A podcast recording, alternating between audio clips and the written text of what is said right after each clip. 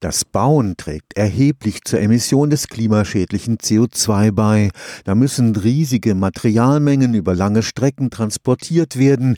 Die Herstellung von Zement ist ein wahrer Energiefresser und beim Abbinden wird zusätzlich CO2 freigesetzt. Schließlich wird auch der Sand für den allgegenwärtigen Beton langsam knapp.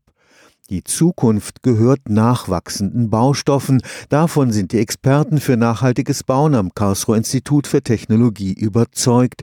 Nachwachsende Baustoffe, das ist nicht nur der Klassiker Holz, Gräser, Bambus, ja sogar Pilze können zu ganz neuen Biobaustoffen verarbeitet werden. Auch das ist Teil der Bioökonomie, Thema des Wissenschaftsjahrs 2020. Recycling, das ist auch beim Bauen der Königsweg zur Nachhaltigkeit. Das Problem, viele Baustoffe aus der Vergangenheit lassen sich nicht sortenrein zurückgewinnen.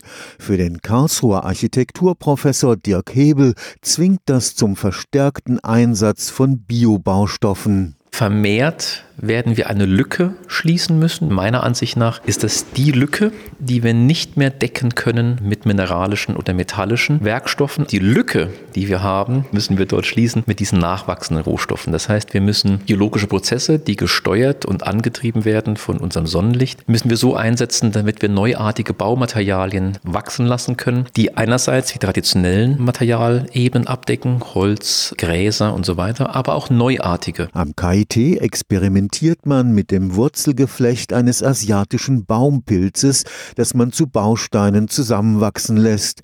Das Material ist in vieler Hinsicht vielversprechend. Weil A braucht man keine Agrarfläche, das heißt, Sie können Pilze im Endeffekt im Keller oder in sämtlichen auch gegebenen leerstehenden Räumlichkeiten wachsen lassen. Sie brauchen dafür keinen Humusboden oder andere reichhaltige Böden. Das heißt, diese Pilzmyzel-Industrie kann sich ansiedeln, wo sie möchte. Sie ist nicht orts- oder bodengebunden und sie sie braucht eben extrem wenig Wasser. Das heißt, es langt eigentlich die Umgebungsluftfeuchte, um solche Pilze, wie wir sie auch alle kennen, wachsen zu lassen. Grundsätzlich ist der Wachstum gerade dieser Pilzmyzelien keine wahnsinnig aufwendige Geschichte. Auf der Bundesgartenschau in Heilbronn wurde mit dem höchsten Holzhaus Deutschlands gezeigt, dass es auch für den Klassiker Holz kaum Grenzen gibt ein sehr, sehr hoher Bau. Und auch dort war es nie eine Frage der Tragfähigkeit des Baumaterials, sondern es ging natürlich immer wieder um Fragen, auch um Sicherheit, um Brandschutz und diese technischen Anforderungen an diese Materialien. Aber dazu sind wir da, neue Forschung zu betreiben, damit solche Baumaterialien auch in Zukunft in den Markt als Massenprodukt etabliert werden können. Das Bauen mit alternativen Biobaustoffen muss nicht teurer sein als mit Ziegeln und Beton,